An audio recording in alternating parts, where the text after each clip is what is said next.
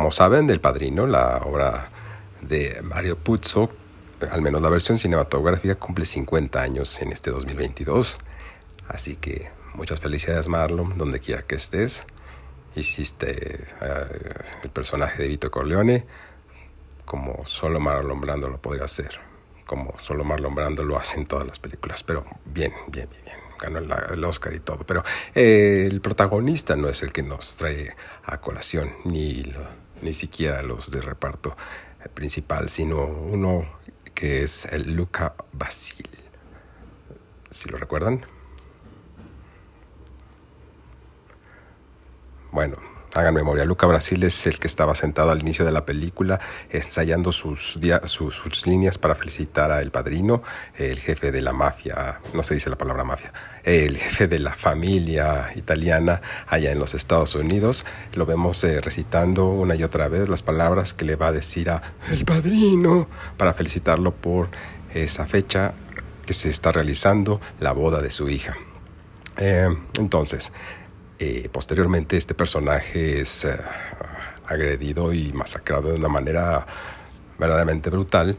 Y como muestra no se ponen muy gráficos y simplemente envían, bueno, luego de que vemos cómo le clavan la mano en la, en la cantina con un cuchillo y lo ahorcan de una manera escalofriante, eh, llega a la casa de los Corleone, la familia, el chaleco de, de este Luca Brasi y unos pescados, lo cual es un símbolo de Luca Brasi, ya nada con los peces. O sea, ya lo matamos.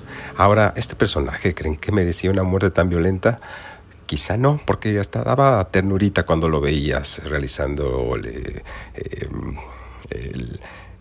la conversación, haciendo la conversación con, con Vito Corleone y, y, y lealtad y todo. Bueno, hay una parte de la novela que omitieron filmar. Incluso si lo habrían filmado, estoy seguro que jamás lo habrían podido haber proyectado, porque Luca no era tan tierno, ni tan noble, ni tan fiel, ni tan centrado como uno podría suponer. En el momento en que se enteró que estaba una de sus amantes enamorada de un bebé, mm, la ignoró. Pero cuando la mujer le hizo frente, esto todo dentro de la novela, a Luca, junto a su hijo, con su hijo en las manos, Luca Brasi lo que hace es ver al niño, abre un ah, boiler y lo avienta vivo a que se queme. demostrando así que no era tan noble como uno podría pensar. Ah, y luego mató a la mamá, por supuesto. y de hecho en la novela hay muchas cosas que, muchos elementos que dentro de la película no me sorprende que hayan dejado fuera. Pero eso ya será tema en otra ocasión. Mientras tanto, Luca Brasi nada con los peces. Adiós.